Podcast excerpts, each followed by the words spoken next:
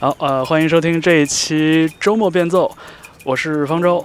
呃，我们今天的嘉宾呢是一位非常资深的鼓手，呃，但是之前我们也商量了一下哈，说这个，呃，就就不要互相称老师了，咱们就以平辈相称哈。所以呃，我们欢迎呃鼓手贝贝今天做客我们的节目。大家好，我是打鼓的 贝贝。嗯，是，呃，这些年里边，这个名字其实出现在很多乐队和音乐人的演出的班底里边。但我觉得这一次呢，有一点特别，因为二零二一年这个初夏的时节呢，这个贝贝以自己的本名，呃，吴永恒，对，对，发表的一张个人作品集，而这个专辑的名字也很有意思，叫《海淀》。我是在朋友圈里边一首接着一首把这个专辑基本上听全了。不好意思打扰您 了。呃，这个充分说明了我的朋友圈的这个这个也是蛮单一的哈。 对，我觉得这是一个特别好的机会，就是能请贝贝来做客，啊、我们也可以一起就着这张专辑《海淀》，然后来聊聊天、唠唠嗑。对，然后这次采访是这个是通过这个火星电台的黄少峰，然后向贝贝发出的邀约。嗯，对，呃，而且这个贝贝也是给乐队形态的火星电台打鼓。呃，我们现在就是一个正式的乐队，哦然后我们我黄少峰、曾宇、韩阳，我们四个是这个乐队的，就是主要成员了，啊就是一个完整编制是一个了。完整的乐队了，不是两个人组合 了。哦，那不错，那不错，因为之前火星电台更多的也是这个，就是曾宇和黄少两个人的然后这么一个这么一对，个然形后态。做一些幕后什么的为主对。现在我们想多创作一些音乐，哦，呃，咱们不是要这个商业吹捧 啊，但是我觉得咱们有可能有必要，就跟不太熟悉贝贝的朋友再简单的捋一下这个过往的一些经历。嗯呃，我知道贝贝是从崔健乐队的鼓手这个角色开始的，然后二手玫瑰，您您也是就是打过鼓。对对，呃，还有哪些是你觉得在工作经历里边觉得不错的，可以拿出来跟大家分享的？啊不错的啊嗯嗯，我曾经正式参与的最第一个乐队是叫子曰，嗯，嗯，九六年，十九岁的时候，这大概。对，然后在那之后，嗯，有一段时间是嗯跟臧天朔的1989乐队，哦，一九八九，嗯，演出了一段时间，嗯，然后一起玩过一段时间。在在那之后，我和几个朋友自己呃组织了一个乐队，叫做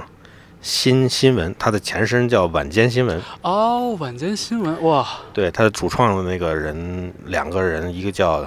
冷杰是吉他手，还有一个叫肖一平是他们的主唱。然后嗯，但是我参与的时候，肖一平不在，哦，所以我们的主唱是一个叫塔勒的塔勒，他是德德玛的儿子。哦，我们是小时候的邻居啊。很好。而且而且晚间新闻也是那个，就是回看九十年代的这个指所谓的中国摇滚史里边的一个蛮有意思的一个名字。是的，而对且是我们咱们作为海淀 人，一个比较几个比较值得让我们骄傲的那个乐队之一吧，摇滚乐队。嗯，哦，然后在那之后是去呃和几个朋友参加了几个朋友组织的叫节奏之犬的一个乐队，哦，也是玩 blues 的那个，玩 blues 的，对，嗯和一些对 funk blues，嗯，然后在但是都几乎都是别人的音乐，就是 cover band。嗯嗯嗯，然后在那之后，嗯，就崔健，因为在那个乐队的演出，崔健看了，然后我才有机会一起聊聊，看看能不能一起玩儿。哦，大概九八年的时候，然后还参加了爱敬，那时候有一个哎呀，著名的女歌星叫爱是敬，是是，是我的干 姐姐，对她她跟她一起参加过一些巡演啊什么的哦，录音，然后在这期间一直跟崔健在一起，嗯嗯但同时也去过一段时间二手玫瑰，大概三四年、嗯，哦，四五年差不多，有那么一个阶段，嗯，嗯，一张专辑几个单曲，然后巡演过一段时间，是，嗯。后来好像呃，我看还有像什么谭维维啊什么的，就好像也有啊很，多维维是他有的时候一些嗯、在做一些节目啊或者演出的时候，嗯我以各各种角色 的参加过他的一些一些活动。对是，呃，然后包括刚才提到的火星电台，呃，所以这个贝贝作为鼓手的这个经历的确是挺丰富的，而且我本来就接触您之前，我就有听说过说贝贝就是就超级的 nice。然后包括咱们这次对接一些采访的时间啊什么的，我也觉得，哎呦，就是实在是您实在是太客气了。我客气是有原因的，是因为我是一个迟到大王，所以我总是习惯于道歉。呃，我我我就其实蛮好奇的，就是像有这个工作邀约找上门，就是您一般怎么决定？您挑活儿吗？嗯，不是真的挑吧，不是真的说啊，这个我喜欢，那个我不愿意什么的。嗯嗯，但的确有一些心心理活动吧， 在接接到每个电话或者是邀邀请的时候，是，嗯，大部分会因为自己时间安排，哦因为工作是工，毕竟是工作，是，没有太多可以轮到自己挑选的余地。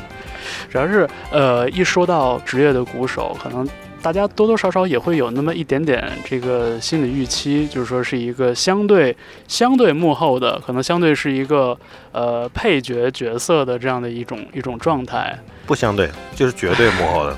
就是那看来我说委婉了， 太委婉了。是其实在这个就是跟您接触之前。呃，陆陆续续的各种场合、各种的演出，其实也看过不少次。我就说嘛，就是这一次其实挺特别的，因为一个配角的角色，这一次带来了一张这个属于自己的，而且是按照自己想法走的这样的一张创作专辑。就是在这一期节目里边，我们也好好听一听贝贝的这张作品，叫做《海淀》。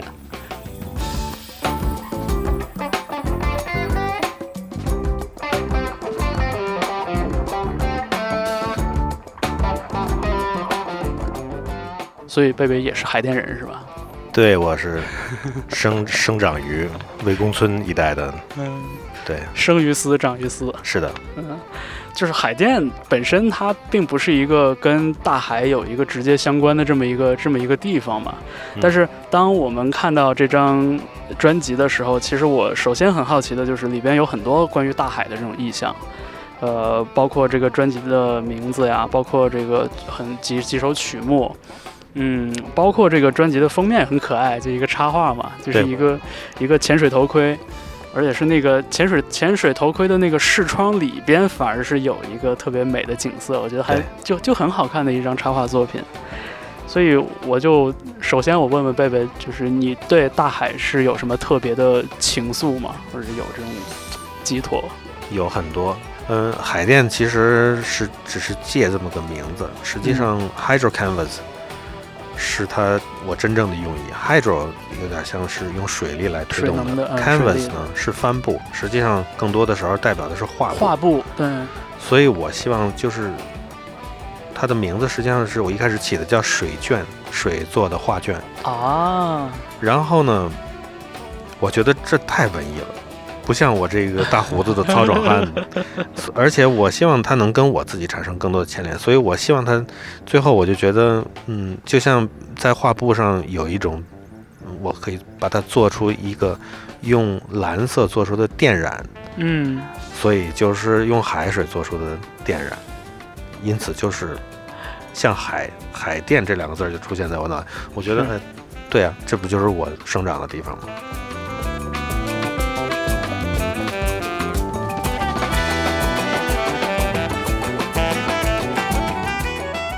无论在哪个时代，好像人对海的那种认知都是不是很全面的，然后所以海会给人带来一定的程度的神秘感。嗯，然后也加上全地球大概有四分之三的部分都是海，所以是呢，可能对如此宏大的一件事、一个事物会有一定的内心的向往，也就是有一些幻想寄托在那里边。嗯再加上自我对我自己来说，我的家庭给我的呃影响吧，我父亲就是特别喜欢，嗯、生物啊、自然哦，地理什么，嗯还有环境这些，他都很感兴趣。他是一个挺典型的那种浪漫派的理工男，所以他从小给我讲很多关于这些的知识。他实际上是一个教机械的老师，哦，对。然后呢，嗯，小时候我记得他送给我大概两三本书吧，都是他小时候读的书。嗯他说他特他他小时候从小很喜欢，然后嗯希望我也能经历他小时候经历的、哦那几本书，几乎就是凡尔纳的法国的那个作家啊凡尔纳科幻小说果然，比较有代表性的，比如《环球八十天》呀、嗯地心游记》嗯，啊、还有《海底两万里》海底两万里，其中我最感兴趣的是《海底两万里》，因为它涉及更多关于一些未知的科学的探索和嗯科、科普，嗯然后其中还有对科学方面的一点幻想，因为在他写的时候， 那很多东西还没有出现，是但是他是已经预想到了。是。哎，这个我当时看到这专辑有一首作品叫《鹦鹉螺号》，我一下子就想到《海底两万里》了，对，因为我对实在是太向往那个书里的世界了。是吧？嗯，就是我对《海底两万里》这本书的印象，就是小的时候看就是一个奇幻故事而已。嗯对，长大了之后再看，就会觉得，哎，这个书里边其实有很多有很多解读空间。对，不管是从这个科普科普的这个角度来说，还是说，就是从它这个小说本身的这种前瞻性，就像您说的，可能当时这个潜水艇还没有还没有就出现，对，就是一个很空想的这么一种一种，但是他是有在一定的他的那个知识量的积淀嗯下产生的一种设想吧，也不是能完全说是嗯幻想，因为呃它是对有根对根据的。嗯对然后包括这个这个作品里边，其实从可能从人文的角度来说，其实也有很多可以解读的空间。太多对就鹦鹉螺号就带有强烈的这种这种流放色彩的这样的一个一个潜艇和一些人，嗯啊就这样的故事，我就觉得就真的很，再加很上棒后边还有后续的三部曲，对吧？嗯，对，很多线索就这样串起来了。是的，其实其实那个，嗯，我我安排我写的整个这张专辑，实际上就是发生在一九年，就是前年。嗯嗯，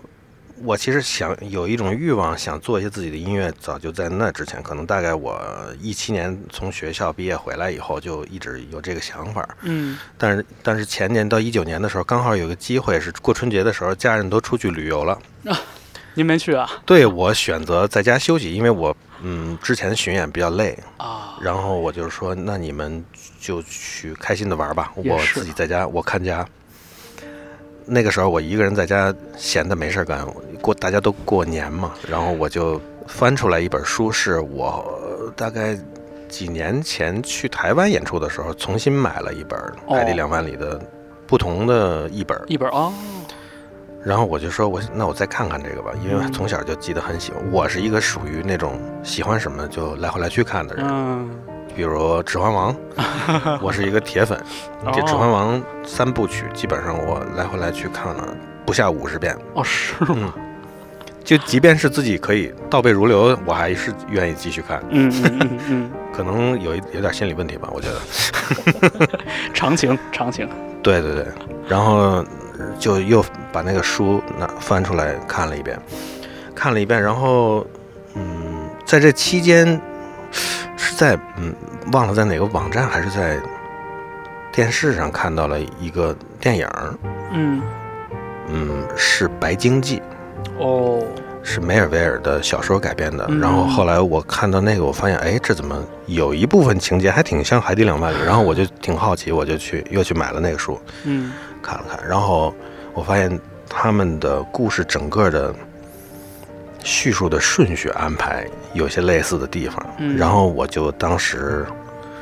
觉得，我想，嗯，因为这些东西、这些故事，嗯我想为我看到的这些故事写点什么音乐，以这个为怎么说人人嗯那个线索，为线索，对，嗯但实际上，我写音乐的手法才是就是逻辑啊什么的，嗯。是另一件事儿。对，只不过从故事性上来来解析来解释的话，是嗯，我确实是因为这两本书。哦，这个《海底两万里》和《白鲸记》。是的，好像日常大家在这个城市里生活也好，还是说这种繁忙的这种巡演啊，这个工作什么也好，其实不一定有那种特别多的时间，真的去到海边儿说去放空一下或者躺一下什么的。对，原来就是还是从这个经典的这种科幻文学作品里边会有一是的些有一些嗯想法。以前曾经也因为工作的机会，就是还算比较深度的接触过海洋，哦，所以大概有一些印象。可是更多的，其实更多的对他的那些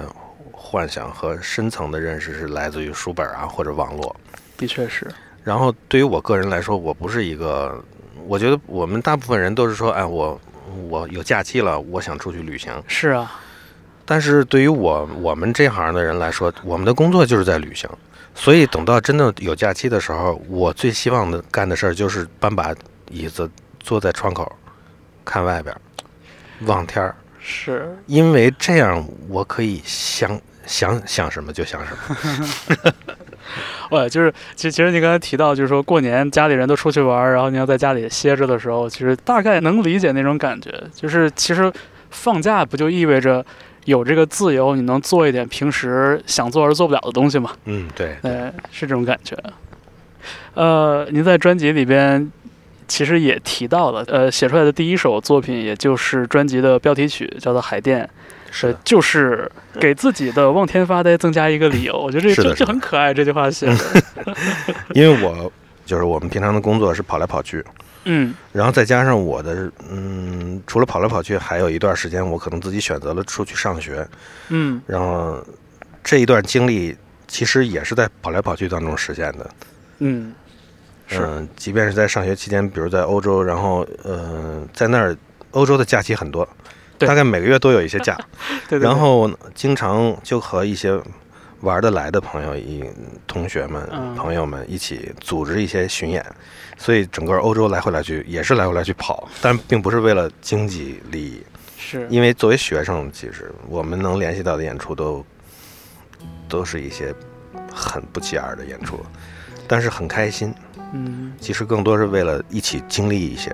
是一些时一些时间，是，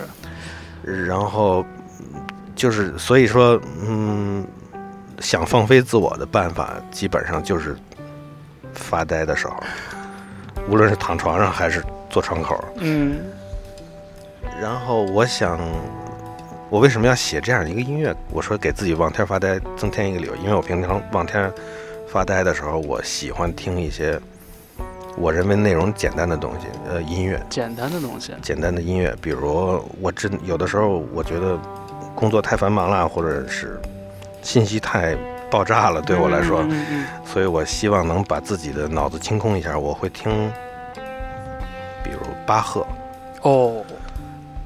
因为他的音乐，嗯，除除了，呃，我觉得就包括吧，包括连《勃兰登堡协奏曲》这样的音乐，其实都嗯是、就巴洛克时期的音乐，大部分是为了建立一种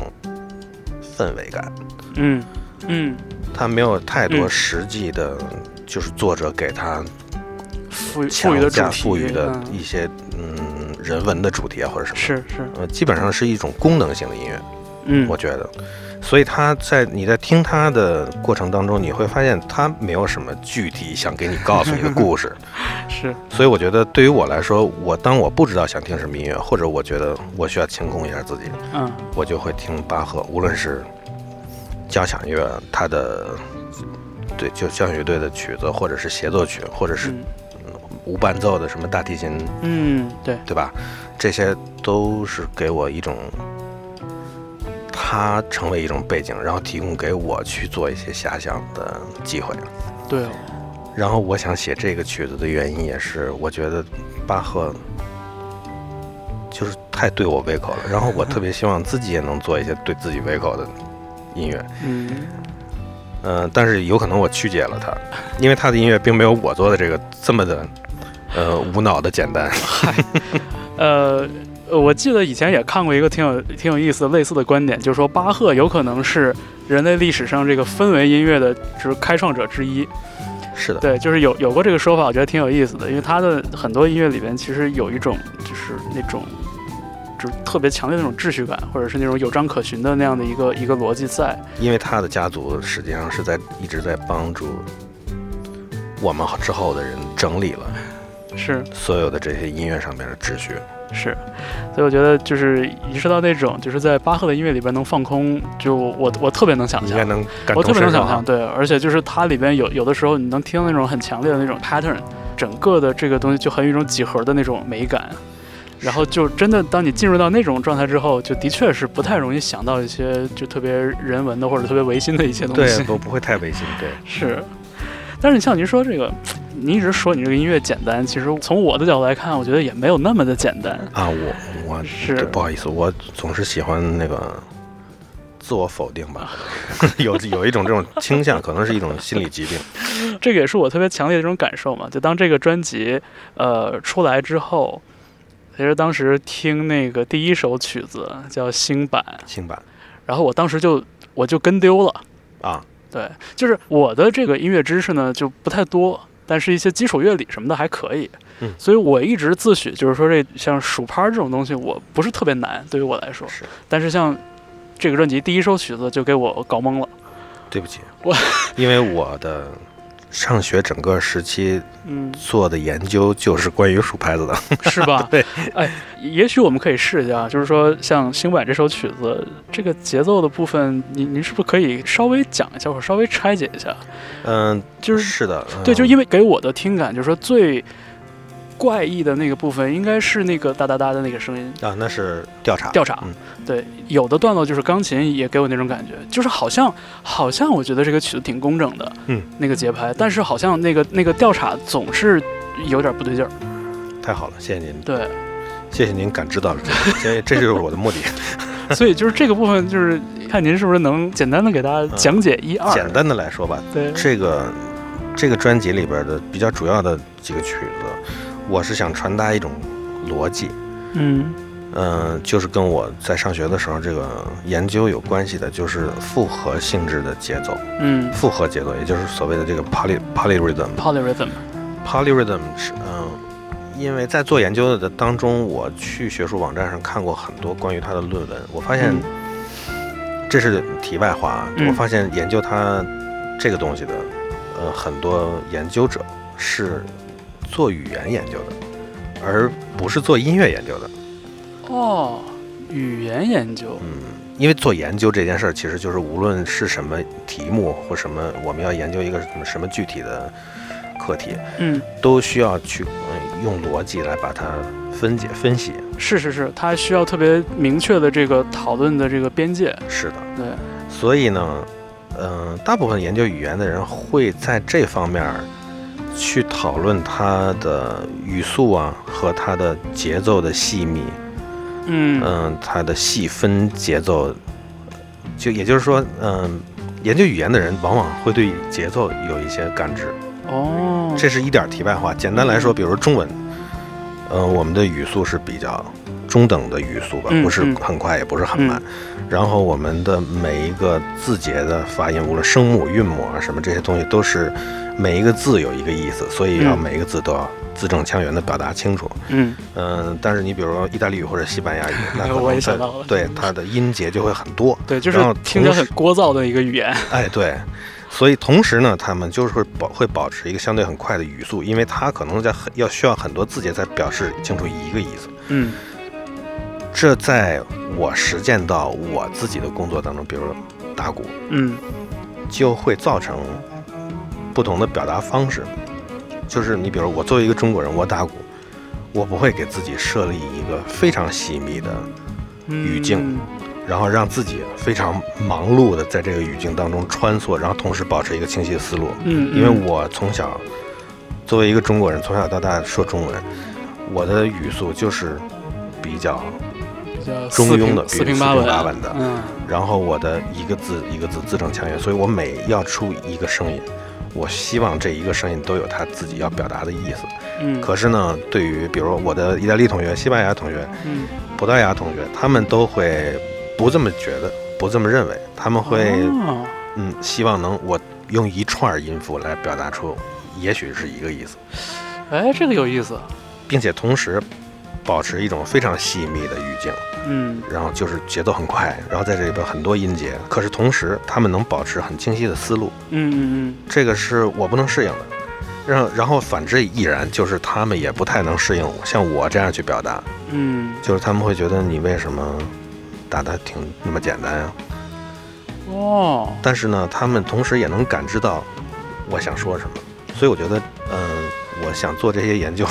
是跟这东西有关系。它不过以上这些是个题外话，我觉得您说的还蛮有意思的，就可能大家日常就是对这个语言里的音律其实是能有点感知的。嗯，对甚至如果你要是更去深入的去研究一点儿，你会发现，我们就是从录音到后期混音制作的音乐的这些制作流程，嗯，也跟语言直接息息相关。你比如日本人喜欢的，呃，录音混音的方式，包括他们的音乐的强调的部分，大部分是中频或中高频。啊，对对，包括中国人，可能也相对是比较偏向于这样，因为嗯、呃我们要想把自己的语言表达清楚，我们要说话的方式是要强调让声音洪亮一点。嗯这个所谓的洪亮，其实就是在中高频或者高频，嗯，我们需要把它搞得很清晰。所以在在我们的这个世界里，音乐想表达的清楚，或者我们的偏向偏好是中高频，没有很多的低频。哎因为低沉很可能说不清楚，听不清楚，对吧含混啊，对，但是在在别的语言当中，很可能会出现，嗯、我需要全部的频率都需要，是是，呃，要都是具备表达性质的。嗯。呃我觉得这能给带给我很多启发。是，我觉得一方面就是我记得之前有过一个研究，就是说日本的这个流行音乐里边为什么会那么突出人声，然后就是我看过一个观点，就是说它跟就日本人讲日本语的那个发音位置有关。没错，对，就特特别是你就我们一说到是什么 J-pop 那种东西，大家会很明显想到一个就是那个声音又尖又亮的那样一个女生的那样的一个声音形象。我之前一直可能从比如说发音位置啊，从这个声音的频率来看，但是我可能没有把它过多的跟节奏或者音律这部分就是给它给它结合上。对，因为因为在欧洲学习的时候，老师很强调一件事，就是说我们可以研究任何你认为与你的专业有关或者无关的课题。嗯但是呢，由于你并不是其他领域的研究者，所以你要知很清楚自己擅长什么，然后你要找到你自己擅长的领域和和你要研究的课题之间的牵连。也就是说，嗯对的，我可以研究心理学，打个比方，嗯但是我并不是一个研做心理学研究的人，所以我可我甚至根本就对心理学很好一无所知，对，因为我没有那个研究的方法论。我没有。对可是我这不代表我不能研究心理，对，因为我可以用我的角度，以一个打鼓的人的角度去分析对，就是然后我如我们有我们的方法论。如何如何建立这个这个逻辑关系。是，是，哎，这个蛮有意思的。所以就是我现在就在想象，就是说像《星版》这首曲子，我们刚刚提到这个专辑的第一首曲子里边的那个让我觉得有一点不太舒服的那个调查那个存在，就真的很容易把它想象成一个一直在背景里哒哒哒哒哒嗯一直在说话的一个人。是的，对，嗯呃，这个对不起，这是我的一点儿小私心。我们现在说这个是这个是正题，没没有没关系。呃对，实际上这个曲子从头到尾一直存在两个不同的速度和节拍，它们两个是共存的。因为对很多以前我们听过绝大部分的音乐来说，他们也会有一些多多少少有这种元素，比如说，呃，一首歌一开始是一个速度，然后到后边可能会变快或者变慢，嗯嗯然后呢，一开始这个歌有可能是个什么四四拍啊，嗯或者什么三拍的华尔兹啊，然后到后边有可能会变成了一个别的拍子。嗯，也就是说，你比如古典音乐也有很多，一开始是一个对吧？啊对对对一个一个舒缓的，后来后来变成行板。对，嗯，但是但是很少有人去做一个音乐，它从头到尾都是有共存的，嗯就是两种不同的节拍，两种不同的速度的节奏共存在这里。嗯，因此，对我来说，这是一种立体的思维。嗯我想去尝试着去把这个实验做下去，做出来，呃做出来吧。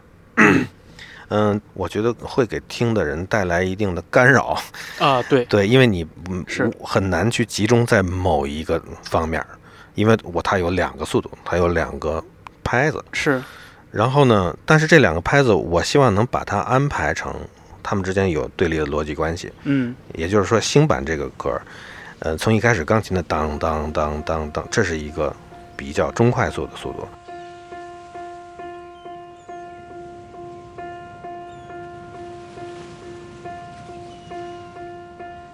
然后呢，它的拍子是一个七拍，四呃是一个八七拍，哦，钢以琴八的分音符为钢基琴的础部的七分拍，对，钢琴的右手。哦，然后呢，在那之后，紧接着他的用左手弹了一些低音，这个低音就是嘟嘟的滴的嘟嘟的，对这个是一个稍微中慢速的嗯一这么一个比较相对舒缓的一个速度，嗯然后同时这个动这个低音的这个线条的动机是一个四四拍的，嗯然后他们两个之间就形成了一个对立的逻辑关系，也就是说一个七拍对着这个四拍。嗯但是呢，他们如何能并存？也就是说，他们之间一定要有一个相对工整的逻辑关系。也就是说，对于棋牌来说，它如何能对应这个同时存在的四拍呢？它就需要把七拍细分成每一拍有四份儿，也就是说每一拍有四个十六分音符，有有一个四连音。哦，然后是呢这样拆的我们需要分析，把这个每一个每一个拍子里的四连音嗯，重新划分组。分组，嗯分组成七个四连音，嗯，七个嗯音符一组，嗯嗯七个音符一组，嗯也就是说非常简单的小学数学。也就是说以前是七拍，每拍有四个，四个也就是四七二十八个嗯音符，对，所以七个四等于四个七。现在嗯我把七个四变成了四个七。然后另外从四拍的那个角度来说，同样嗯是，我需要把它分析。如果想把它把它变成二十八个音符，所以我从四拍得变成每个音每一拍有七分。哇，然后呢，把这七份儿变成每一组四份儿，每一组四份儿，明白了，嗯因此它们之间就产生了这个对立的逻辑关系。但是我的目的不仅仅于此，因为很多人会做关于这个方面的研究，比如在即兴、在爵士的爵士乐或者古典音乐的嗯呃一些乐段，他们会有这种节奏的对位，嗯，有这种所谓的分组节奏，叫 grouping rhythm。也就是说，刚才我们把它分析成什么四连音一组，然后每七个一又对重新划分成嗯七每个七四个连一音组。，对嗯，这种 grouping rhythm 是构成所谓的复合节奏 polyrhythm 的基本元单素位，对，基本元素。嗯然后呢，我想做的不仅仅是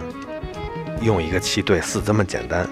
因为我需要探讨的一，我需要自己和自己探讨的一件事就是，我既然有这种想法，让两个速度和节拍并存在一个音乐里，嗯那么我要做的目的不仅仅是这么一个所谓的科学实验，嗯，而是我要把它做成一个音乐。一个音乐需要有音乐性，对，因此这个音乐性就是我必须要分析它的层面。比如现在是两，只仅仅有两个嗯不同的节拍和不对同速度。我要想让它有音乐性，我就必须让它从七拍的那一面儿，快速的那一面儿，整个这个曲乐曲从头到尾是合乎逻辑的。嗯嗯，同时，我要兼顾到从四拍那一面儿，它从头到尾也一定要是成立的。嗯所以，我最终的目标是要做一个相对客观的一种存在。嗯嗯、客观存在的这种音乐呢，呃，为的目的是每个人可以选择自己倾倾听的角度。嗯我可以从四，我可以从慢的那面听，我也可以选择从快那面听。然后我，然后作为创作者，我需要做的就是，我需要把每个层面都建立的是合乎逻辑可以成立的。嗯嗯，对于听的人来说，他就可以选择，我认为这个歌是个慢的；嗯，另外一个人可能说，我觉得这个是快的呀。对对对，对，有的人说，我觉得这是四拍的；那人说明明是七拍的。我觉得这是一件有意思、值得探讨的事儿，是因为在上学期间，这怎么？对不起啊，我有点啰嗦。没有没有没有，上学期间，嗯、我我们学校是音乐学院，然后和隔壁是同属我们一同一个大学的一个艺术设计学院，在那儿我有一些好朋友，我们几几乎每个周末都会去那个学校去看他们一些展览呀，他们的跟他们一起玩儿。嗯然后他们有的人跟我分享了他的研究课题，因为我们都是读研究生的。嗯嗯然后他的研究课题是一首诗，叫那个叫《等待戈多嗯，哦，》，里面贝克特等待戈多，对，里边有一个很长篇的一个，也不是很长篇的一个一个是一个诗一首诗，哦那首诗是从头到尾没有加标点符号的。哦，然后其实很多人都知道这首诗，也许，然后他们就会想自主的去赋予这些诗一些自己的理解，因此嗯就嗯本身是没有标点符号，所以我想自己去给它点标点符 号。嗯然后你会发现，你不同的点法它会是不同的意思。嗯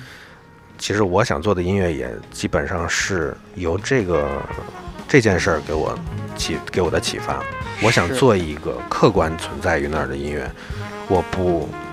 不希望引导听者去说，比如我认为这是一个什么，嗯我希望你们也这么觉得。我我不，我希望它是一个客观存在，你想怎么理解都可以。是，我觉得这然后这就是您说的立体嘛，对，这是一种立体嗯相对立体的逻辑吧，对我来说。是，就是你像我们有的时候也会，比如说在什么微博呀，或者在那种朋友圈里，会大家会发那种图，就可能说一个图，你从这边看你能看出个什么形状，然后你嗯从另外一边看，它又变成了一个颜色或者什么别的形状，是，就是这种，呃，我觉得有一点点像是视觉的那种 trick。对，trick 它给你造成的其实是幻觉。对，从音乐的角度来说，我觉得要构建这种幻觉，就构建的这个这个 trick，就像您说，就是这个逻辑必须得通顺，否则的话就会立不住。这个东西是的，所以我既然选择了这么一个课题呢，我就必须得让它具备一定一定的音乐性。所谓音乐性，就是让别人可以听得下去，嗯，因为只有别人听，在听者能听得下去的基基础上，他才可以具备分析的条件。嗯对对对。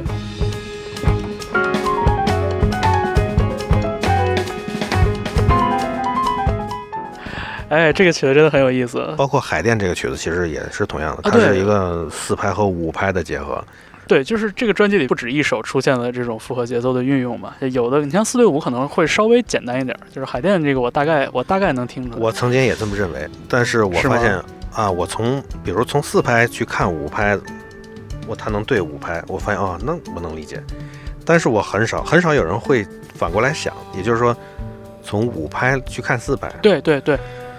然后你会发现，不单你没想过，而且它给你带来的感受是截然不同的，是我我我觉得像刚才说四对七就是更，这是很少 见我的。就觉得不太好理解了，因为可能就是说四拍这个工整的这个节奏，在我脑海里面太根深蒂固了，就我听什么东西，我默认都是四拍。对，这个是我们对每个人在做很多事情的时候形成的一些习惯。对，所以呃这直接引申到我的一些思考。你嗯比如，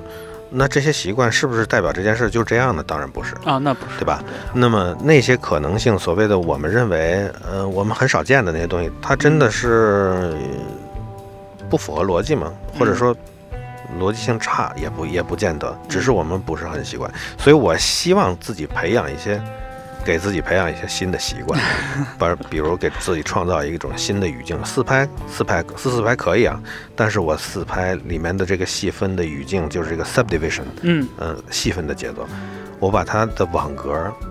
拆成其他形式的网格，嗯我看自己能不能去适应。然后这种来回观察的、这种换着角度去观察的这种特性，也是我老师给我提出的，因为他经常会给我讲。嗯，你现在坐着这把椅子，你从这个椅子放在地上，你当然能看得出它是一把椅子。嗯但是如果这个椅子的底下的形状是一个呃六个轮子，嗯，然后上面有靠背，有有有这个坐垫。如果你把这把椅子倒过来放，你还会第一眼能看得出它是个椅子吗？或者是你比如我给你看一个烟盒啊，或者是一个什么一本书，嗯嗯，你看到它封面，你知道它是一本书，非常明显。嗯但是如果我给你只看它的侧面，你也许会犹豫一下，这是一本书还是练习本，还是或者是字典，嗯或者是任何。那如果我再换一个你很少去关注的角度，也许你会觉得，哎，这东西我好像没见过，但实际上它就是出现在你生活中身边是，呃更多随的时是随地的更东多西。的是我们看它的角度不一样了。嗯嗯所以当时我认为，我想做一个研究，就是需要去全面的分析，换所有的角度去分析一个事物。其实做所有的研究，我觉得都类似吧。嗯，是，然后一，嗯、这是第一步，第二步是把它放在各种各样的环境里去辨认它。这个环境指的是，就就是你比如，我把这把我把这把椅子放地上是一种环 境，我把它放在水里又是另一种环境，嗯，我把它放在各种各样颜色里的环境里，它都会可能会形成不同的形态，嗯视觉上不同的形态，嗯，或者把它放在泥里， 对吗？是。您刚才所讲述的这种状态，试着去讨论的这个问题，挺内部的。我我们都希望能做出一个能打动别人的作品，嗯但是像您刚才说这个过程，好像主要在打动自己。嗯，甚至不直接是关于打动这件事儿的，嗯我只是希望引起一些思考，嗯然后有点共鸣的话，也许对会对别人有一些启发。我觉得如果能启发到别人，远远比打动别人对我来说要更有价值。嗯。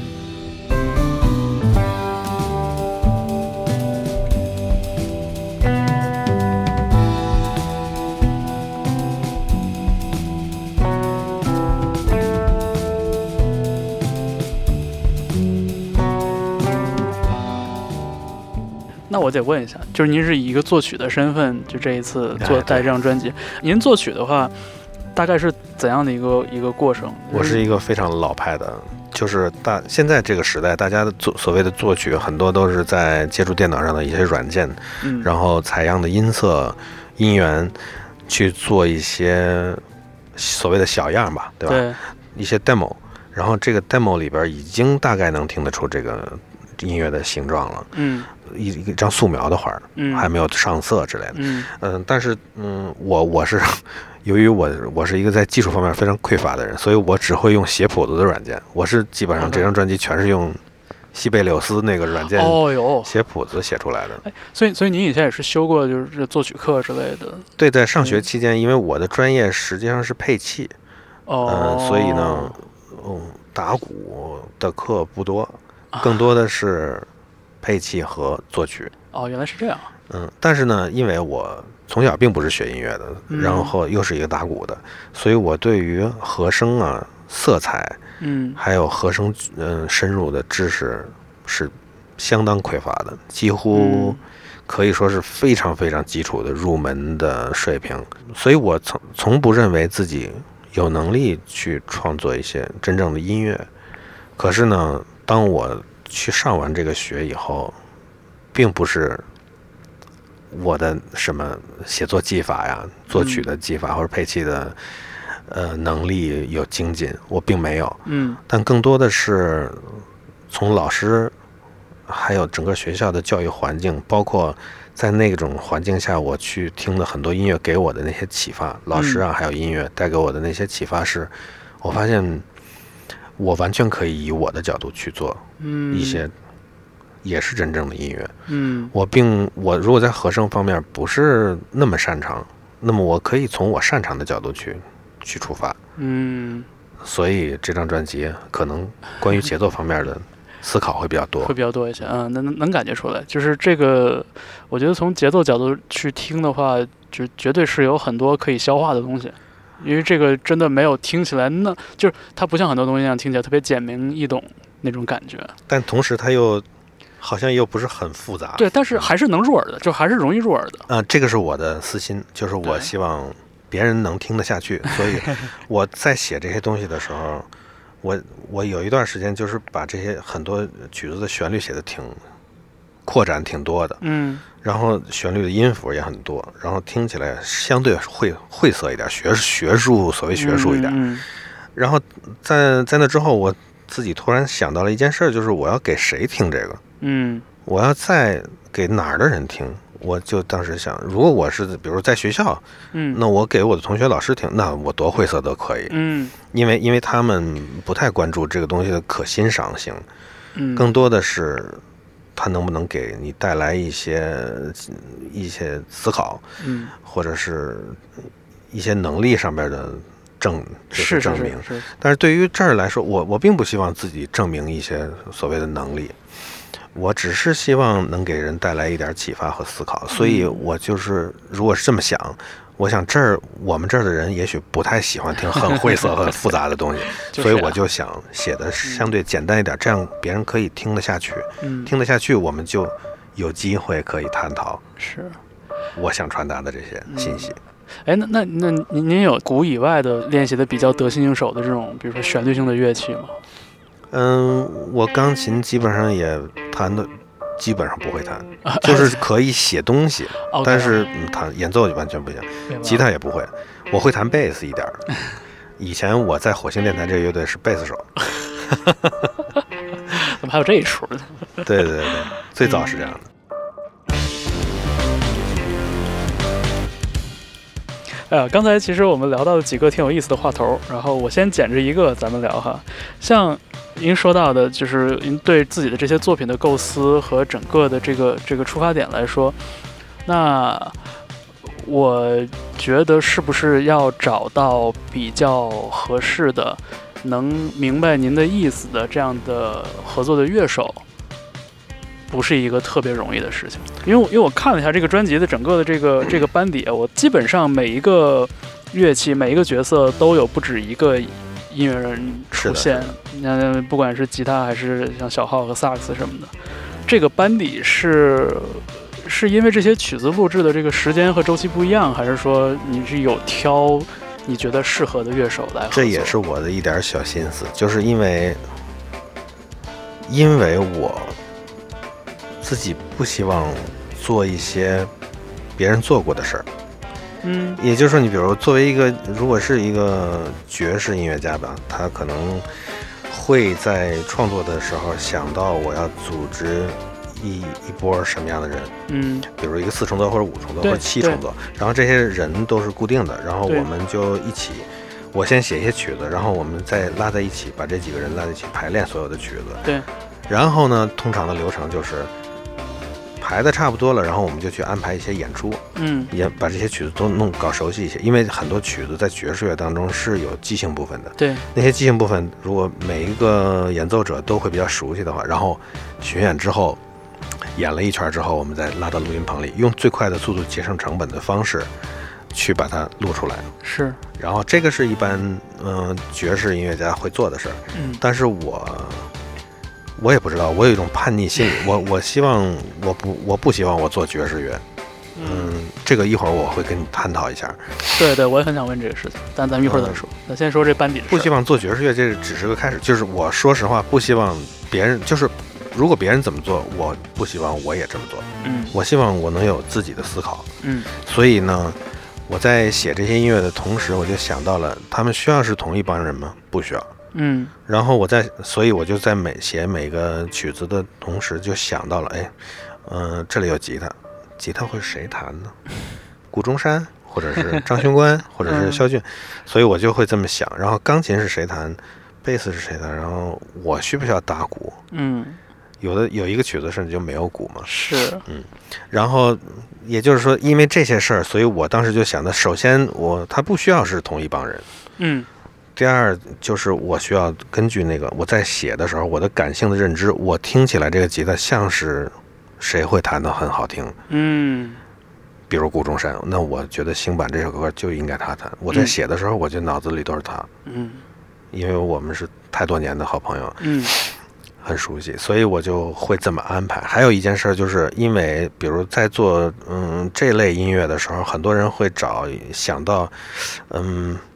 我想表现把它表现得更淋漓尽致一些，所以我可能会从嗯比如纽约啊，从从伦敦啊、巴黎嗯请一些什么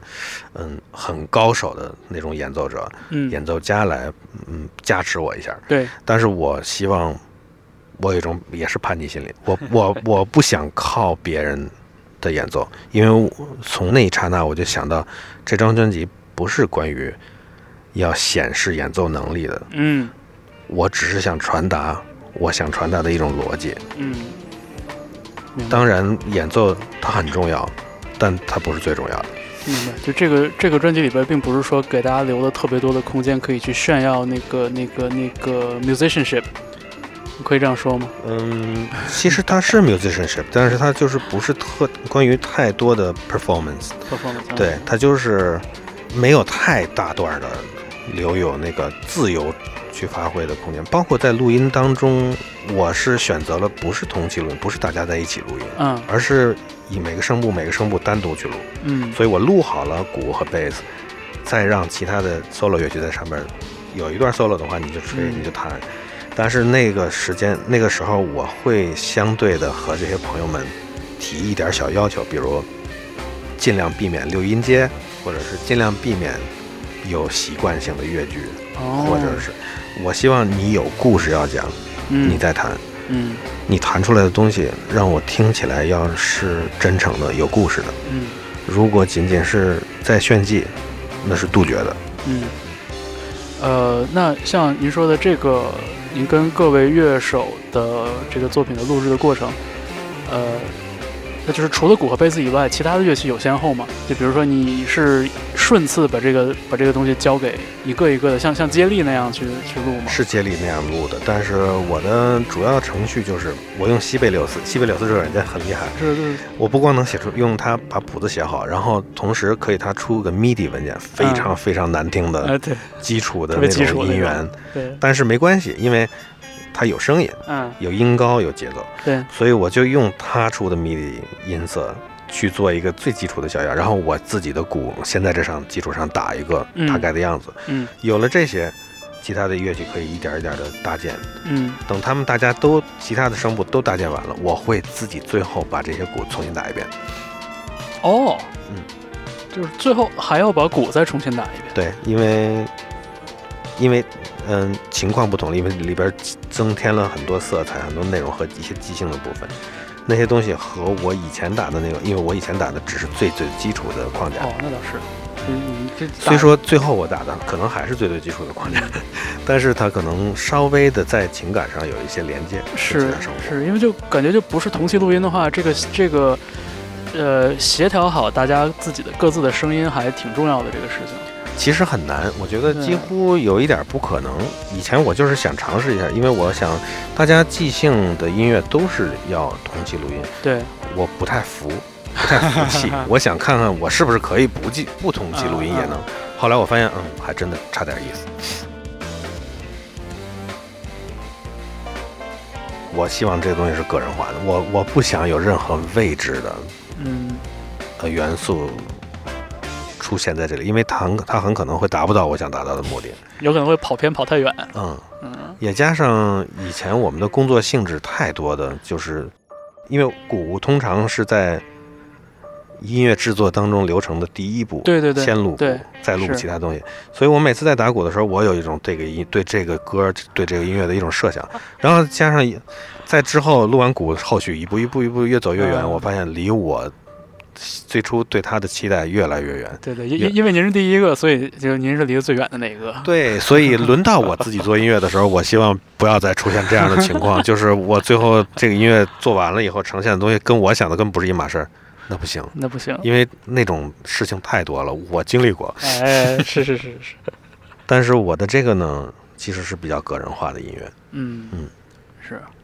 呃，反正像像您说到这个就是。比如说不同的作品，你有不同的对这个声音的这个想象，然后进而邀请不同的音乐人。我觉得，呃，我我有两有两个作品我印象挺深刻的，一个嗯是就是您刚才提到像《南海渔场》这首作品里边没有鼓的部分，嗯然后之前肖俊就这个这个作品的吉他手。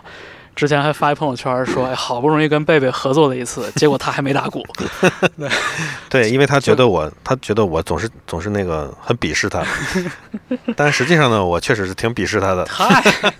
我们曾经在有一段时间，我上学从荷兰去交交换到纽约的嗯一段时间，那时候他正好也刚从学校毕业，嗯，所以我们俩是当过一段时间室友，哦，因此我们就是我们的关系特别亲。嗯，特别亲嗯，嗯嗯是，他管我叫爸爸。反正呢，呃，也也是因为不久之前听那个肖俊跟黄建怡有一张合作的那个录音，我听《南海渔场》这首作品时，我其实想到肖俊的那一张专辑，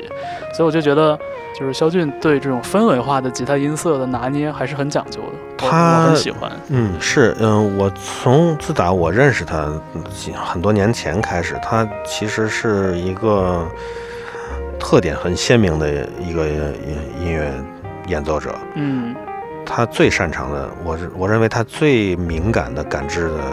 区域就是和声的色彩感，嗯，然后还有旋律的色彩感。旋律的不是嗯更多的不是呃关于比如逻辑或者细腻的感情，都不是，他是色彩，他对色彩好像感知很敏感。嗯所以我对他的认识也是这样。但这个曲子基本上他就是听我的，我让他怎么弹，他必须怎么弹。嗯，是，我觉得也是一首这个挺有意思的作品吧。呃，特别是就是就是一位这个以鼓手身份被大家熟知的音乐人带来的一首创作作品，然后里边没有鼓，所以就是感觉好像好像是从另一面又看了一下，很奇怪，对，看了一下，其实不是不不是我的本意，我本来是想打鼓的。哦，是吗？啊，最后是因为肖俊弹琴了，所以嗯，不是，不是， 嗯开，玩笑。啊这个曲子其实是我我写的，在里面写了一句话，我想送给我的一个好朋友叫 Martin Mayolov，哦，对对对，对他是一个我的同学，一个弹吉他专业的，嗯他是个爵士吉他手，然后他曾经在学校的时候跟我们一起做过很多演出，然后我们也一起参加过他的老家立陶宛的一些嗯爵士音乐节呀、然后还包括周边的那个波罗的海的那些什么拉脱维亚呀、或者嗯嗯，爱沙尼亚对波罗的的海三一国，些，对，在那儿我们演演过很多很多的演出，所以有一些特别美好的经历跟他在一起。然后嗯我们是本身是特别好的朋友，他有一一首曲子是我非常非常爱的，叫《Marvelous》，哦，然后基本上的那个基调和这个《南海渔场》是很像的。因为我太爱那个曲子了，然后我经常会跟他说：“我说我要做一个专辑，我能不能演你这个曲子？”他说：“你随便，你当然可以演了。” 我说：“那但是那段时间我很没经济比较拮据，没没法请他过来，嗯呃，帮我录这个。所以从那儿开始，我想，那既然是这样，我而且我想到了我的专辑为什么要不写不演我写的曲子，所以我当时想想，既然我这么喜欢，那我就用这个曲子的对我来的对我的印象，我重新写一个曲子吧。然后我就写了一个这个，在他的那个曲子里，我就总觉得我打，嗯、我在那个里边打打鼓打的不是很好，所以我希望我自己写个曲子能把那个鼓更好的表现嗯就是参与进去。结果等我写完这个曲子，我发现，哎，我还是打不好，怎么打好像都不如没有打，哦，所以我就最后就放弃了。我觉得没有鼓很好听，就这样。然后也是，既然我没打成鼓，所以我就想把这个曲子交还给 Martin。哇，我觉得这个听起来也是一个类似于致敬的这样的一种一种姿态吧。对，因为对于我们这些做爵士乐的人来说，很有可能在一张我的专辑里去演几个，比如我叫呃高太行，对对对来对，帮我吹萨克斯，然后说太好，你自己带两个你的曲子，咱们一块儿把这个多录也是也录了吧，也很常见。很常见的。嗯，但是我也不知道为什么，我就很希望这张专辑是我很个人化的东西。 嗯嗯嗯，明白。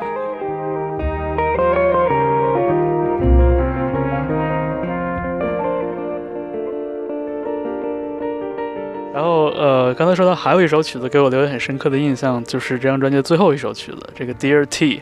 呃，嗯因为因为我在这首作品里面感觉到了一个很不一样的一种音色，就是萨克斯。嗯呃就呃，我我我以前学过一点点古典萨克斯，啊是吗对我我中学的时候学了几年，但是最后我没考那个这专业嗯嗯，但是我 就我可能对萨克斯这个音色可能会稍微稍微敏感一点。然后嗯我觉得就是在《Dear T》这首曲子里边，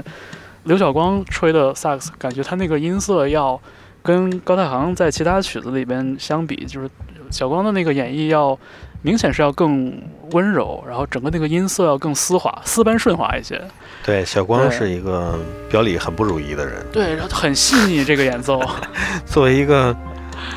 就是像我一样长相这么粗鲁的人，没想到有如此娟秀的心。是是是是但是呃他就是这么这样一个很文艺的一种性格。是，所以就是在这个曲子里边，我特别强烈的感受到了，就是说不同的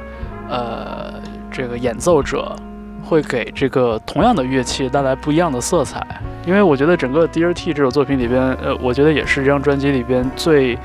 怎么说，就就是能能明显感觉出来是有些情感寄托的，然后很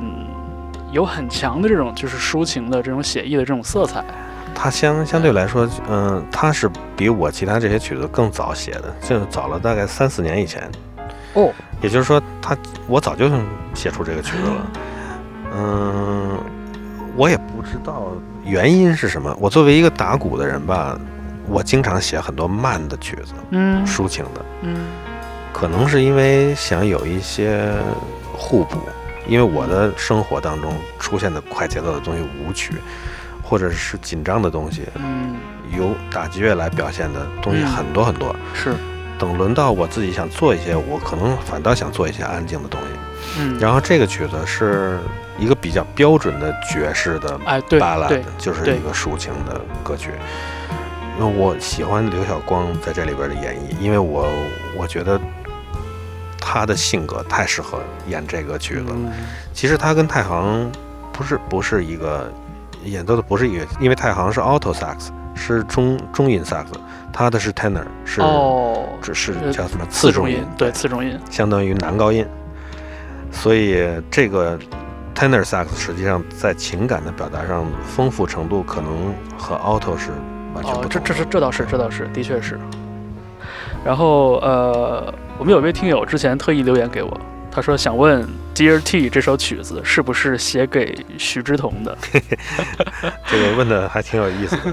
其想实象从力挺丰富您的。您您就是带过徐志同是吧？对对，呃，他曾经是我的学生，大概有四五年的时间。哦，然后在那之后，他考上了德国的音乐学院，嗯维尔茨堡，然后从那之后他又去了慕尼黑。他和他的哥哥，他们两个都很了不起，就是都很很有从小很有灵性。嗯徐志同是一个我我所有带带过的学生里面最自觉性最强的。然后无论我如何刁难他，给他留多么复杂的作业，他从没有怨言，而且并且回课的时候永远能做到。哦哟，他是才华最最明显的学生之 一吧？就比较外露的这种对才，华，所以这个网友如果这么问的话，其实我这个歌儿是写给我爱的人的。嗯，对虽然说这个 T 代表的实际上是 Thelonious Monk 的那个缩写，就是这个钢琴家、作曲家。哦嗯，因为实在受他影响太多了，嗯然后我就这个曲子我也不知道，自然而然的，因为这曲子一听就是很像他的风格，哎对，然后我就起了这么一个名字，但实际上是写给我爱的人，嗯，徐志同也是我爱的人，所以这么说也没错，我也是对，可以是是可以写给他的，嗯 t h e l o n i o u s Monk 也是一个像是一个缩影一样哈。嗯。嗯，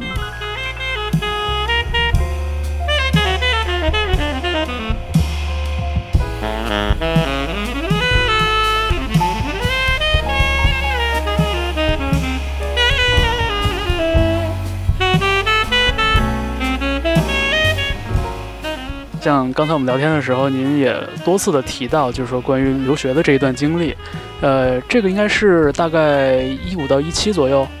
呃，那个时候您也算是工作经验蛮丰富的。我对看之前也有报道讲到过，就是说三十八岁一个人出去求学，其实也是一个挺有挑战的事情。一个很奇怪的抉择，但是像刚才其实您提到了很多次嘛，就是在这个求学的这段经历里边吸收到的很多东西，然后包括像这种出去跟同学演出的这种经历啊，包括就像看什么其他的展览啊，什么各方面的。那这个留学的经历给这个人生阶段的你带来的这种。呃呃提升或者说是收获，其实您刚才已经讲到了不少。讲到了不少，对，是，然后 还有一个很重要的问题，也是我非常非常感兴趣的问题，我特意留到最后。专辑里边的这个文案啊，我看到了一个问题，就是说所谓是不是爵士乐，嗯，是不是爵士乐这个事儿。呃，既然我们提到了是与不是这样的一种表述，那在您的这个工作体系里边，这个爵士乐是一个更趋向于逻辑、更趋向于方法这么一个偏理性的角度，还是说它是一个更主观的，或者甚至更虚无的一个东西？我我挺那个惊讶的，就是很多人会比较在意这么一句话。其实我本来说的话，并不是说它不是爵士乐， 而是我想说它很难被归纳成为一种某一种音乐风格。啊，我不希望它有明显的风格。嗯嗯，我不是想回避爵士乐，嗯因为我就是在一个爵士乐的，作为一个爵士乐的爱好者和一个嗯学习者的，嗯、这么一个角色进入的这个行业，一直到今天，嗯所以我爵士乐是我的生命。我之所以说这么说，是希望，嗯，我能真正的去创造些什么。嗯嗯，爵士乐对于我来说，它是一种文化，是一种一个传统，是一种传统，它代表着一个时代。嗯嗯，到今天，其实我认为爵士乐，嗯、应该是很遗憾的说，它其实已经退出历史的舞台了。因为爵士乐，我们所探讨的爵士乐实际上是传统的爵士乐。嗯只有在学校的时候，你会发现，你们永远在探讨的这些一爵所谓的爵士乐，绝大部分是在六十年代之前，啊，一九六零年代之前。在那之后，实际上爵士乐并没有所谓的死了，但是它以一种千变万化的形式继续存在。对而且并且这个传统的爵士乐也是一直在演化。但我们不得不承认，就是传统的爵士乐，就是它它的巅峰期就是在一九六零年代嗯末之前。嗯所以我们学的关于爵士乐的历史课，很明显的告诉了我们这一点。嗯所以我觉得我没有义务，并且也没有能力去承担起继承爵士乐的这个这个嗯任务，明你知白道吧？明白，而且去上这么一个学，对我来说，我真正最大的收获是，第一是如何去认识诚实这件事儿，城市诚实。啊，诚实，对，诚实就是对以前觉得诚实是对别人说实话呀，或者不撒谎啊，或者这类吧。嗯呃，但后来我，嗯，当然，其实很多人都能意识到，诚实几乎是自己对自我的一种态度。实际上，它的本质是我不是不能跟别人撒谎，不能和别人说假话，更多的是不不要跟自己说假话，不要骗自己。嗯嗯，当然，骗自己是这种这种说法是一种比较，呃，不是很积极的啊。但是我的意思就是说，其实自己要多了解自己，嗯因为有的时候，嗯，在上学期间，老师会问我，你想没想过你到底是谁？你来这儿到底要干什么？哇，这种灵魂提问，灵魂提问，其实也就是说我我其实也跟别的朋友说过，我说就是这些事儿吧，第一，嗯、确实可能没有答案，嗯、也只能产生一些思考，但是我愿意愿意这样去努力去产生一些思考，它可以没有答案，嗯但更多的是我在那一刹那，其实意识到了我们在这个地方被教育长大的整个过程当中，好像真的没有自己问过自己这个问题。嗯所以我希望从那时候开始，不断的去问自己，就是我对自己我有多了解，嗯，我到底知不知道自己要干什么？嗯所以每到做一件事儿之前，我都会先问问自己，你到底想干什么？你嗯想表达什么？你是想表达吗？还是你只是想证明？你知道吧？啊，所以这是表达和证关明，于诚实，因为诚实没有那么简单，不是说啊，我觉得这人呃，这个人长得真难看，那个女那个人长得真漂亮，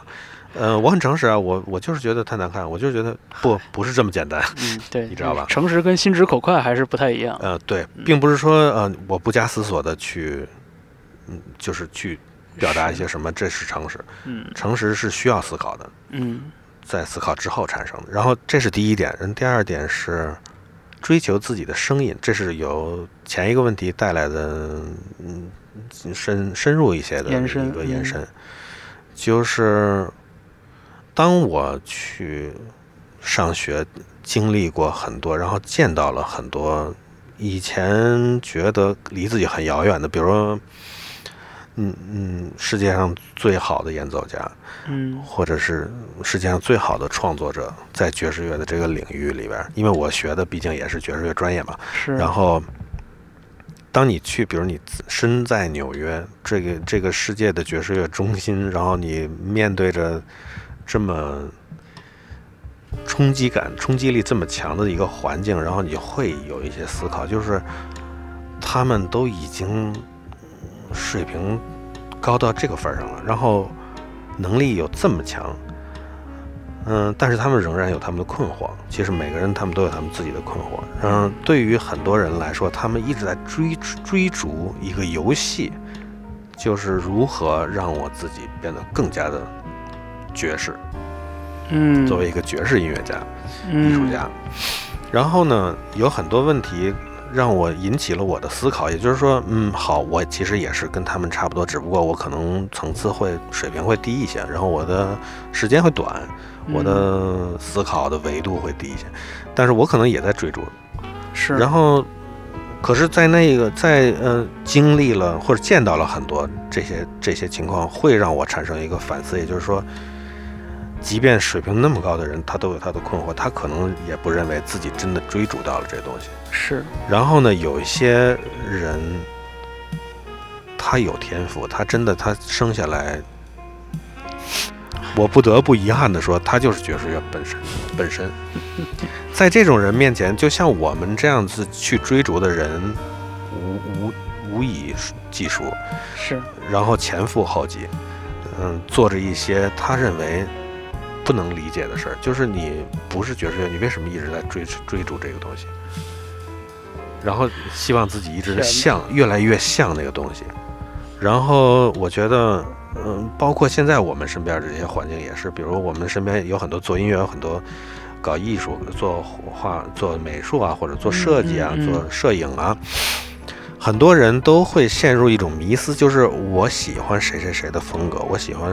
哪哪一类哪一类的表达方式，我就去追求那种。但是追求着追求着，你会发现我是可以追求，我可以通过他学习借鉴给我的启发，然后增加自己的增提高自己的能力。嗯，但最终你一定没法回避一个一件事儿，就是你需要有你的风格，嗯，你的那个风格和你是不是爵士乐，和你是不是对吧？Bauhaus 的风格的设计师没有直接关系。是，你可以不是任何这些风格里边的，但你一定要是你。对。所以从那儿开始，我就必须得把自己从这个环境里惯性当中给抽抽离出来捞。出来，嗯，，对我必须要告诉自己，告诉自己，我也许不会成为爵士乐。那如果我不能，那我又是什么呢？我能是什么？所以这个思考就是我必须要面对的一件事，嗯就是我如何能够找到一个属于自己的声音，因为我的我的专业是由声音是，来产生的一切，是，所以这这是两我两点我从学校是，这个收获。这个真的太难了，就是一个人就是真正的那个那个艺术性的那个自我，他不会跟任何一个具体的风格、跟具体一个浪潮、跟某一个运动绑定在一起。就是当我们哪怕是从听的那一面，其实也有这种感觉，就是可能大家做的都是。音乐语言可能有很多相近的地方，但是你就能听出，有的人那个更多的是流于形式，有的人好像在那个音乐语言之上，就是有一些东西浮出来。是的，甚至是很难以用语言去描述的那种东西。呃，就是那个可能是才华，可能是天赋，然后也可能是他通过一些方法找到了一个自我。也可能像我这样的，就是没有才华和天赋，那我就需要建立一些逻辑来表现自己。我觉得可能大部分勤勉的人都是这样的一种状态吧，就是可能拼天赋，可能拼不过那些老天爷赏饭吃的人，嗯哼但是就总是有一些方法能够帮助我们，或者说有一些方法我们能应用，去试图去构建一个自己的东西。对这种方法还得需要自己去探索，因为因为别人探索出来的方法，不见得不会一定好适使合你，嗯有可能绝大部分时间不会适合你。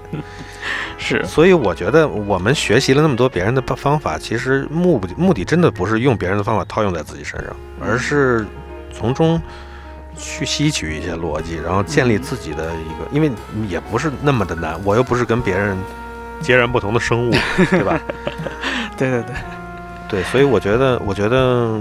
最终我想达到的目的，就比如说回到我们这个音乐，这次做的这个音乐，其实就是我觉得我的目的还算是达到了，因为我觉得它听起来像是我，嗯，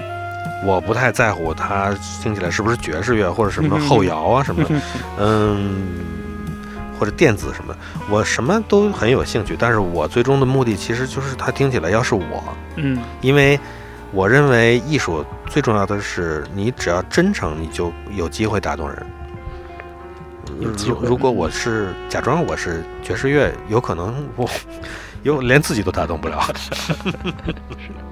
呃，我觉得你刚才说的这一席话呢，就是其实把两个问题都很好的解答了。就是不管是关于说留学的这种，然后在人生的这个阶段留学获得的一些新的一些启示也好，还是说关于所谓的这个，我当然我们知道，就是其实问题不是这么问的，但是就是关于是不是爵士乐或者爵士乐是什么东西这个讨论，啊、嗯，然后就想到一个挺好玩的一个事儿，就是、我忘了，应该是一四年左右吧，就当时是在那个 Jay Z Festival。上海的那个爵士音乐节，然后当时应该是崔健的演出，我印象蛮深刻的。你从鼓的那个后边走出来了，然后 rap 了一大段。对对对，我就是准备这个节目的时候，我就突然想到这一段，我觉得就还蛮好笑的。那 对个的确很好笑。对，就是挺意外的，但是呢，好像听起来也还不错。可能那个时候是我第一次，就是说对你有了一个特别特别明确的印象，就是哦，那个崔健那个鼓手不仅能打鼓，还能说 唱，对，就就挺好玩的。就可能也能这么理解吧，就是这个东西不局限于某一种特定的音乐风格或者特定的音乐语言，嗯，还是说那个时候真的就是玩一玩试试？那个时候，因为我从小其实说实话，真的对黑人的音乐和文化非常感兴趣。嗯也包括我喜欢的所有从小听的，比如 Michael Jackson、Stevie Wonder、嗯 Jackson Five 这些，嗯，全都是这些 Motown 音乐，嗯，都是黑人文化的流行精文华对流行文化中的然精后华，到后来喜欢爵士乐啊，喜欢 hip hop，这些都是黑人的音乐。其实也就是说，我对这些东西一直感兴趣。嗯对于我来说，没有特别，就是有特别的划分，我是什么什么什么样的。嗯我从小有过这么一种理想，就是希望我要是我我我很小的时候，并不认为自己是会是一个干这行的，嗯我不认为我有对音乐很有天赋。然后后来干上这行以后，我就有一种憧憬，就是希望我就是一个很好的打鼓的。然后呢，很多人都喜欢我打鼓，很喜喜欢听，也喜欢跟我玩儿。这样的话，我就有机会跟各种各样的人玩儿，玩各种各样的音乐。是啊这是一种非常美好的憧憬。然后嗯等到后来，我发现我在某种程度上好像实现了，就是嗯很多人都会找我来，嗯，跟他一起表演啊，或者是录音啊，或者是创作。然后确实是各种各样的音乐，嗯嗯、在那之后，其实那些东西、那些经历给我带来了很多很多宝贵的一些经验和回忆。嗯但是等随着年龄越来越大，我发现有些东西好像并不是有价值的，对我来说。你比如有的有一次，我记得我我和几个朋友聊天儿，完了还有几个不是我干我们这行的，然后几个朋友一起聊天儿，他们说：“哎，你是干嘛的？啊，打鼓的。哦，打鼓的，你你嗯。”然后别人说：“哦，他可厉害了，他他什么？他打过好多好多各种各样的音乐和各种明星什么的。”然后别人说：“哦，是吗？那你打过哪哪个歌是你打的？”我当时说，我跟你说了，你可能也不知道吧。然后，然后比如朋友那个，比如反光镜的那个鼓手叶景莹在旁边，或者是对，然后他说，哎，那那那你你是你也是打鼓的，我也是打鼓的，你你是打什么的？我是反光镜的，我就我是朋克乐队，我就会打朋克朋。克鼓手。嗯然后我当时就觉得，哇，听起来太酷了，我也想就是这个，我别的不会。啊，就是很有态度这这种感觉，对，就是一个特别鲜明的一个标签或者一个描述，对，而且这嗯个这种相对的单纯，带给我的那种态度的那种，我就觉得人好像随着年龄越来越成熟，你应该是越来越有一种一种很强的态度，嗯，对，无论对生活还是你的工作，好像是哦，对自己还是对别人，嗯，就很很崇拜这样的感觉。 然后从那儿开始，我决定我不想再什么都会了。哦，因为我什么都想什么都会是做不到的，首先嗯，就是什么都不会做得很好。然后我就从那儿开始，就是决定，好吧，那我既然喜欢爵士乐，我就给自己个机会，因为一直觉得自己玩不好，然后就觉得给自己个机会，出去上个学，学什么呢？啊就是我就是想知道知道爵士乐到底是什么。连上了，这个故事就连上了，嗯，到底是什么，然后我想了解这个音乐，然后更能连得上的就是，当我从学校毕业的那一天开始，我发现我好像知道了，不不，我不是真的所有都知道了啊，关于爵士乐，我知道了很多很多关于爵士乐是怎么回事儿，我以前不认识的，嗯，然后我现在慢慢开始认识这件事儿了，嗯，但是与此同时，我产生了一个想法，就是我打算不玩爵士乐了。都连上了，嗯，对，因为特别好我想，我想用它带给我的这些知识，还有感知和能力，去创造属于自己的东西。嗯，哇，我觉得这个故事的链条终于完整嗯了，对，而且这个，我觉得就是从如何从，比如一张音乐专辑或者从一部音乐作品里边，然后试图去更多的看一看关于人、关于这个专辑背后的事情，我觉得，就我到现在就好节像目快跟专辑没什么关系没了。有，但我觉得录到现在，我觉得就是这个节目还蛮圆满的，因为我觉得整个，比如说我对这张专辑的好奇，或者我对专辑背后的这个创作者的好奇，其实基本上都已经得到了解答。然后这个就是关于鼓手贝贝，就关于吴永恒这位音乐人的这个很多的过往的事情，我觉得也都也都通顺了。对，我觉得这还蛮帅的。对，然后今天就特别高兴跟贝贝能一起来聊聊天，然后谢谢对来听一听这张专辑《海淀》呃里边的这些作品和里面这些作品背后的一些故事。对，那我们最后呢就为大家放送这首曲子吧，这个也是我之前在我的节目里推荐过的，然后也是这张专辑里边我最喜欢的一首曲子，就是《鹦鹉螺号》。谢谢方老师邀请，嗨，我我们不是说好不叫老师吗？谢谢方哥邀请。哎呀，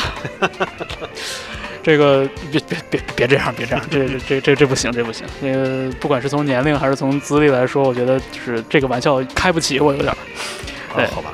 谢谢方舟这次的邀请，是呀。非常荣 幸。哎，没有没有，我也我也特别高兴，就是终于有机会跟这个贝贝聊聊天。